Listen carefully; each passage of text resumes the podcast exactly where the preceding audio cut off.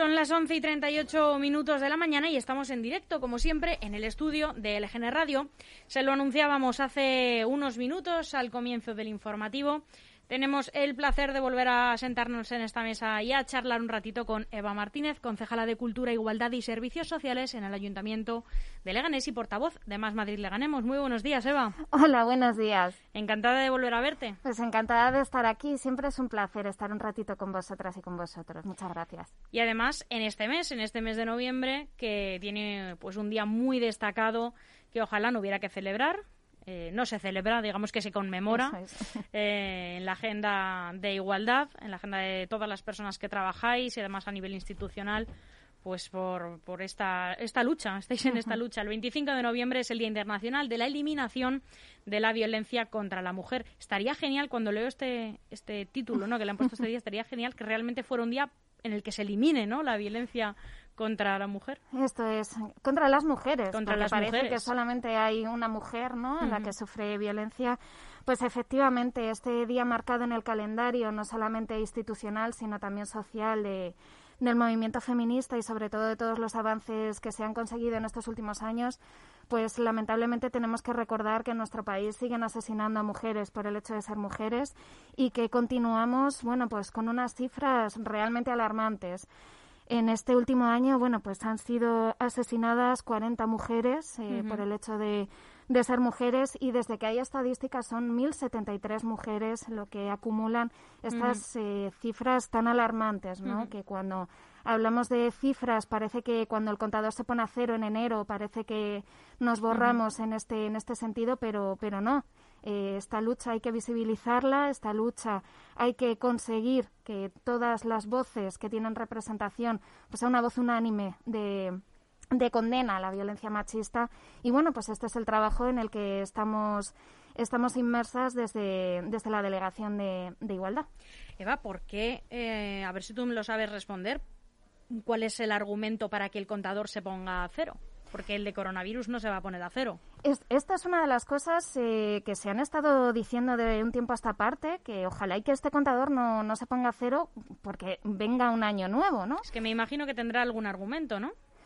Simple estadística, entiendo, ¿eh? yo tampoco tengo esa solución maestra, pero entiendo que es simplemente estadística y este es el problema, ¿no? que solamente son cifras estadísticas y no viene detrás todo el dolor y el sufrimiento que viene acarreando todo, todo lo que tiene que ver con las diferentes violencias machistas a lo largo de, nuestras vidas, porque si algo ha dejado claro la, la macroencuesta de, de, violencia machista es esto, ¿no? La, la gran cantidad y el número tan alarmante de violencias que sufren las mujeres a lo largo de, a lo largo de su vida, que una de cada dos mujeres ha declarado que ha sufrido algún tipo de violencia a lo largo de su vida. Una de cada dos mujeres. O sea, estamos hablando de que la mitad de la población eh, sufre o ha sufrido algún tipo de violencia a lo largo de su vida. Y más que se van a seguir sumando porque em, efectivamente aparecen nuevas formas de violencia que ni siquiera las mujeres sabíamos que existían, ¿no? Eh, el otro día leía, no es una fuente de información fiable al 100%, ¿no? Pero sí que es verdad que te da mucho el pulso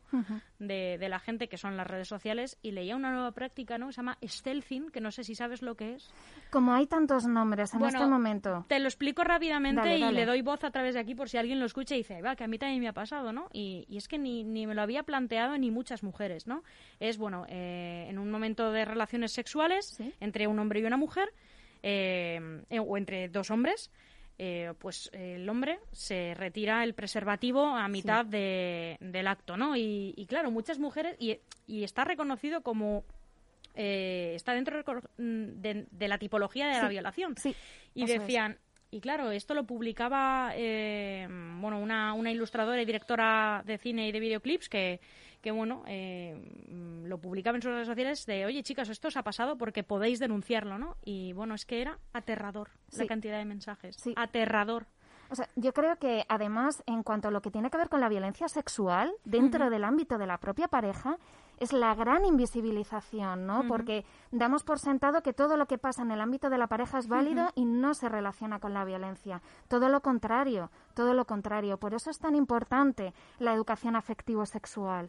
Eh, no únicamente como una cuestión formativa, sino también para que seamos conscientes de a qué tipo de violencias nos vemos, nos vemos expuestas, porque no es cierto que no todas las eh, mujeres eh, eh, sufren este tipo de violencias, pero sí nos estamos expuestas en mayor medida a este tipo de a este tipo de situaciones.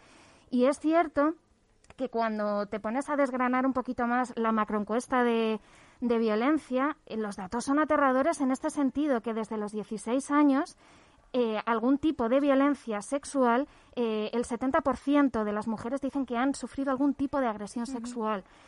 Ojo, esa, esto es... Y lo que es subterráneo, ¿no? Porque hay muchas mujeres que ni siquiera saben que la han sufrido, simplemente es algo que les ha hecho sentir incómodas. Esto. No, oye, que es que le ha pasado a muchas mujeres, ¿no? Y, y es verdad que, que, es aterrador. Pero bueno, vamos a pasar también a, a hablar de que este año en Leganés no va a haber debate en torno a este tema porque no ha habido una declaración conjunta institucional de todos los grupos municipales. ¿Qué ha pasado? Bueno, pues como todos los años, desde el Consejo Sectorial se hace un llamamiento a todos los partidos políticos para la firma de una declaración institucional en contra de la violencia machista. Este año se ha seguido el mismo procedimiento y eh, Vox ha decidido no firmar esta declaración institucional, rompiendo un consenso que en años anteriores sí que existía dentro del Ayuntamiento de Leganés. Esto responde, bueno, pues a esta política del odio que tiene Vox con respecto a todo lo que tenga que ver con las mujeres. Vox odia todo lo que, todo, todos los avances sociales que se han conseguido en este, en este sentido y lo que han conseguido, bueno, no han conseguido, lo que están señalando es que las instituciones eh, no pueden tener una voz unánime para condenar la violencia machista y ellos creen tener la elección de poder decidir si la condenan o no, mientras que la sociedad ya ha avanzado lo suficiente como para saber identificar qué es la violencia machista y qué es un asesinato por una por la violencia por la violencia machista.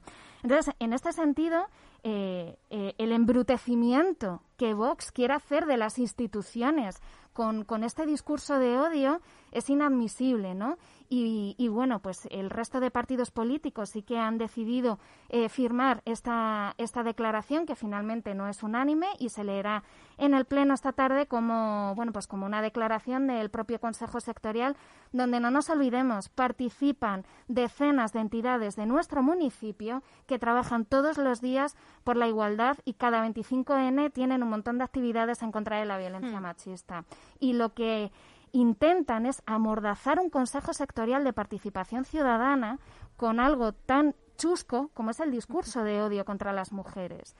Entonces, bueno, pues en este sentido sabemos que, que, la sociedad avanza, que hay un pozo en nuestra sociedad que identifica, que ha costado mucho, porque las estadísticas son desde el 2003.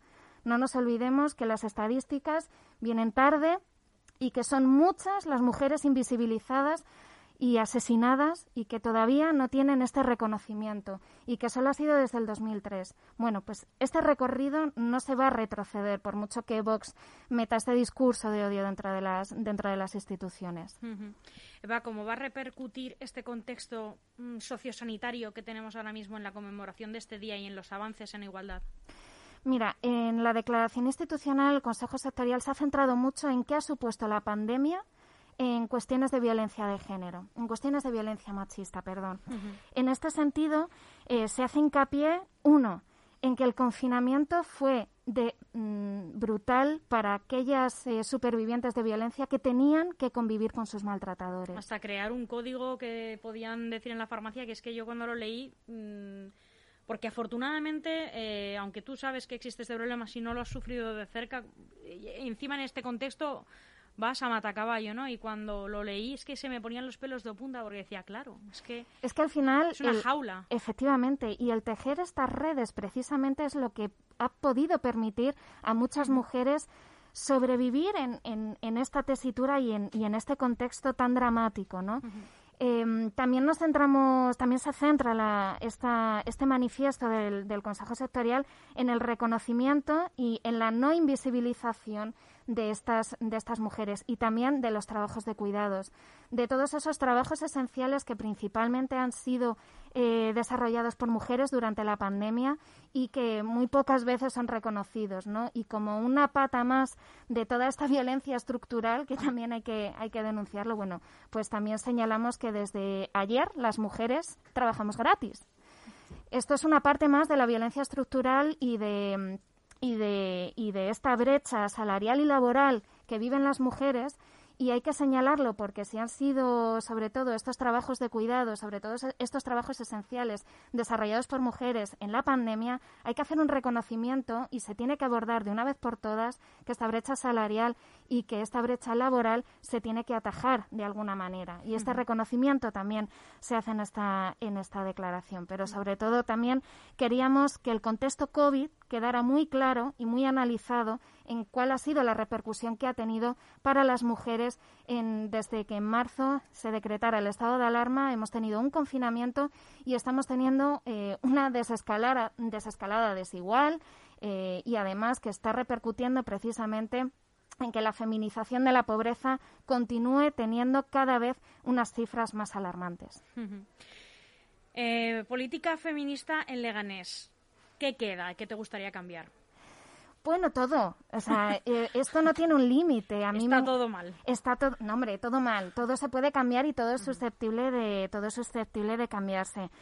Leganés no es otra muestra más que a nivel social todo lo que nos queda por, por cambiar. A nivel institucional, eh, bueno, pues haría falta muchísimas, muchísimas medidas, pero el trabajo que estamos haciendo desde la, desde la delegación en cuestión transversal que, repercuta a todas las a todas las delegaciones es un trabajo que no sale de la noche a la mañana que es un trabajo que va sentando pozos que va sentando un camino y que todo esto eh, queremos que, que continúe dentro de esta senda por poner varios ejemplos, dentro de, los cursos de formación que se dan dentro de este, de este ayuntamiento, dentro de los cursos que salen desde Desarrollo Local y Empleo, a personas desempleadas, a personas que llevan eh, bastante tiempo en, en, el desempleo, bueno, pues sí que lo que se ha hecho también ha sido una apuesta porque eh, Em, esta feminización de la que hablábamos, eh, intentar eh, revertirla ¿no? y apostar por la formación también a, colectivos de mujeres que llevan durante mucho tiempo también en esta situación eh, de paro y además ofrecerle otros itinerarios que no sean los típicos ¿no? de las salidas laborales que muchas veces se encuentran, se encuentran las mujeres. En cuanto a la transversalización, continuamos con una apuesta muy fuerte en cuanto a talleres en institutos, en cuanto a talleres formativos, desde la propia delegación de, igualdad y que continuamos como una apuesta, como una apuesta fuerte que, queremos que siga extendiéndose. Bueno, también queremos, tenemos ambición por, por nuevos proyectos como, bueno, pues eh, una asesoría eh, sexual afectiva eh, que tenga que tenga su que tenga su sitio por las tardes y que pueda ser eh, una, una asesoría mucho más mucho más amplia y, y, bueno, pues eh, por terminar, pues eh, una vista transversal a todo lo que tiene que ver, bueno, pues la política del, del, Ayuntamiento de Leganés, la transversalización dentro de la Agenda 2030 también está en estos ODS eh, de la Agenda 2030, bueno, pues tanto la igualdad de género como la lucha contra la violencia machista. Y dentro de, este trabajo que se está haciendo con la Agenda 2030, bueno, pues esperemos que los resultados podamos verlos, podamos verlos pronto. Esperemos que sí. Y Eva, como periodista te pregunto, ¿qué hacemos mal los medios de comunicación? ¿De qué no estamos informando correctamente o qué deberíamos mejorar? no seré yo quien me meta con el trabajo de los medios de comunicación, porque si hay una cosa positiva que creo que, que sí que se ha hecho, eh, ha sido la visibilización de la violencia machista eh, en todos sus términos, ¿no? Creo que a nivel social todavía nos queda, no solamente a los medios de comunicación, ¿no? Yo creo que, a nivel social todavía nos queda también mucho recorrido que, continuar identificando las violencias y el cómo se comunica la violencia machista. Empezando por, eh, además, eh, bueno, pues eh, la publicidad en los medios. La publicidad en los medios de comunicación a nadie se le escapa que es sexista, que se sigue utilizando a las mujeres como reclamo publicitario y la utilización de sus cuerpos como un reclamo, como un reclamo publicitario. De algo tan simple o de algo tan analizado como, como está esto, se pueden, eh, se pueden disgregar diferentes, diferentes cuestiones. Pero como decía, en cuanto en cuanto a, a, la información, por ejemplo, que se da de los asesinatos, en cuanto a violencia machista, eh, parece bueno, pues en muchas ocasiones de, bueno, pues es que él era un, un tipo normal, era un tipo que, Siempre saludaba. Siempre saludaba, era muy simpático, no sabíamos nada, ¿no? Y parece que tiene que suceder que, que, bueno, pues que la mujer vaya moratada, que la mujer, eh, bueno, pues esté en el hospital o incluso necesite una orden de alejamiento para que se reconozca que esta mujer ha sufrido violencia machista. Esto sí que es una tarea a, analizar y, y a y a ser un poco más pedagógicas y pedagógicos en este sentido desde, desde los medios de comunicación. Desde el punto de vista de la violencia hasta eh, cómo eh, el discurso de Vox, por ejemplo, se trata dentro de los medios de comunicación.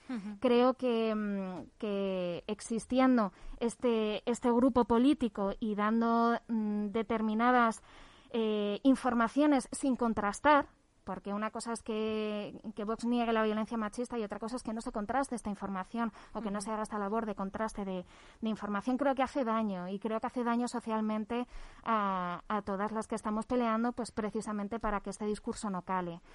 Y creo que, que, bueno, pues esto, siendo, siendo yo una profana en vuestra, en vuestra profesión, que no me meteré yo en esto, pero sí que es cierto que muchas veces se echa de menos este, este tipo de cosas, que, que por ejemplo un discurso discurso como, como, como el de Vox o como el de Trump, ¿no? En Estados Unidos, que es, que es así como la cosa más, más asentada, pues que no se haya debatido, no se haya discutido, no se confronte, ¿no? Cuando un informativo a lo mejor sí que lo que tiene que decir eh, a continuación de que Vox de eh, uno de estos discursos es contrastar esta, esta información y que no se quede como un pozo de, ah, pues esto es cierto, esto es, eh, esto es verídico y esto es verdad, pues ya me lo creo. Una cosa es que pasa en redes sociales y otra cosa es que pasa en los, en los medios de comunicación. Que hablando de Estados Unidos y de Trump, qué gran pérdida la de Ruth Bader Ginsburg y qué pena que muchas personas estén ahora conociendo todo el legado que ha dejado mm, en la justicia de Estados Unidos ahora que ya no está, ¿no? Pues sí, hay una película en Netflix. Cuestión de género. Cuestión de género que, que, bueno, retrata así un poco edulcoradamente, ¿no? Cuál ha sido la trayectoria de Ruth, pero sí que es verdad que te das cuenta de que los avances que se han conseguido en la sociedad es por mujeres valientes que han estado en primera línea con su cuerpo, con su, con su cabeza, con su inteligencia, apostando en el momento en el que nadie creía que eso podía suceder. en el que una persona que veía una barrera y no le importaba romperla, no decía, bueno, pues no, me tengo que quedar aquí, ¿no? Tengo un muro de ladrillo. No, no, ella decía, bueno, yo voy a picar hasta que se rompa el muro y lo atraviese. Y además, eh, con una judicatura toda llena de hombres, toda llena de señores que no se atrevían a cuestionar el orden en el que las mujeres debían estar en la sociedad, que era estar en casa. ¿Qué es eso de que una mujer venga a debatirme aquí delante de un jurado eh, este orden? Es que se va todo al garete, ¿no?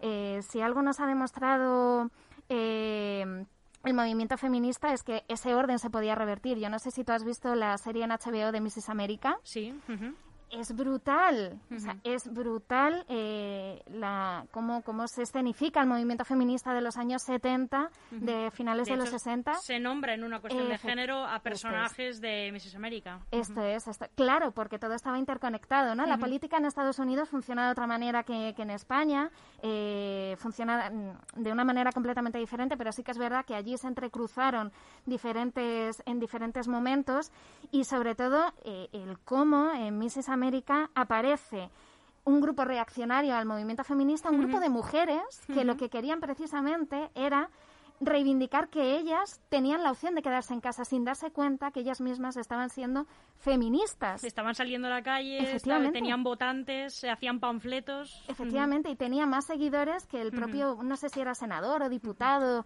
el marido de esta, de esta, de esta mujer, que ahora no me acuerdo del nombre, disculpadme, pero, pero claro, y, los celos que se provocaba dentro, de, dentro del matrimonio. Entonces ella, sin darse cuenta, era también una pionera y era un referente para muchas mujeres. Entonces esa dicotomía, ¿no? Un poco un poco extraña, pero yo recomiendo estas, esta serie y esta película verlas también en el contexto porque también nos ayudaría a, saber y a ver eh, la política actual en Estados Unidos. También, también nos ayudaría a, a, entender muy bien el legado de Ruth, sobre todo, y, y cuál es el daño que ha hecho Trump al, al nombrar a otra persona que también una mujer pero con en las antípodas no efectivamente que está en contra del aborto que está en contra del matrimonio igualitario etcétera. Es posible y ya vamos a ir terminando y cerrando eh, alcanzar yo sé que es una pregunta un poco genérica pero sé que la afinarás tú. Es posible alcanzar una sociedad que promueva realmente la igualdad o es todavía una idea una entelequia yo estoy aquí por eso yo estoy aquí porque creo que esta sociedad eh, tiene que caminar hacia un horizonte igualitario. Es que si no, no tendría sentido que yo estuviera en esta posición en, en, la que estoy en este momento. ¿Y partes de algún referente, algún país en el que por lo menos digas, bueno, aquí sí que están bastante más avanzados que nosotros? Tenemos no solamente países, tenemos comunidades autónomas de nuestro país que en cuestión de igualdad eh, están mucho más avanzadas que, la Comunidad de Madrid, por ejemplo, y que, y que en este y que en este caso eh, creo que sí que son referentes.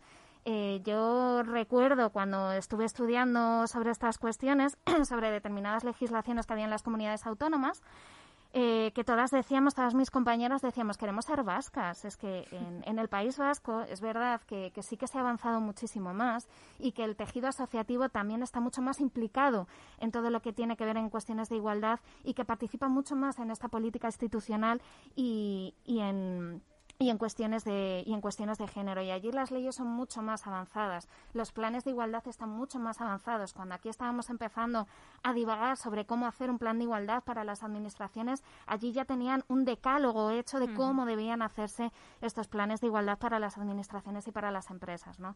entonces bueno no hace falta irse tampoco muy lejos eh, que sobre todo siempre hay em, eh, siempre hay modelos en los que podemos apoyarnos sobre todo en aquellos países donde el estado de bienestar está mucho más asentado y mucho más desarrollado, ¿no? Y no está tan no está tan cuestionado como en el caso español, que en el caso español, que depende de quién gobierne, bueno, pues tenemos más sanidad pública o tenemos menos sanidad pública, tenemos más calidad de la educación pública o tenemos menos, ¿no?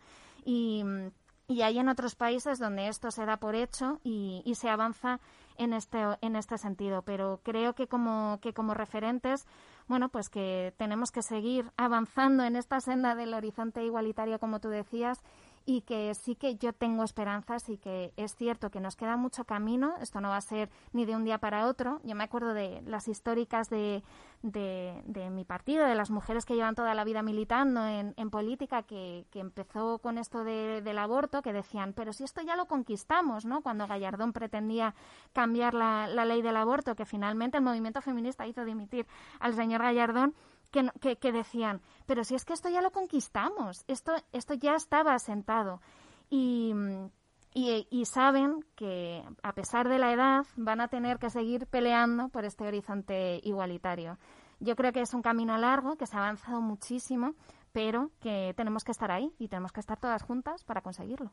Pues ahí trataremos de estar y, y, los medios también trataremos de, mejorar eh, bueno y de contrastar más la información. A veces las prisas son no son nada compañeras, pero bueno, en el periodismo están a la orden del día. Eva, se me quedan en el tintero no sabes cuántos temas. Pues Así que yo vengo cuando me digáis. te emplazo para charlar de otros temas también de cultura, eh, temas de, de educación, de vuestra escuela de música que os trae de y de servicios sociales que en esta época también son muy necesarios. Muchas gracias por acompañarnos en esta mañana y que tengas un feliz día y un, fin, un feliz fin de semana. Igualmente. Hasta pronto. Hasta luego.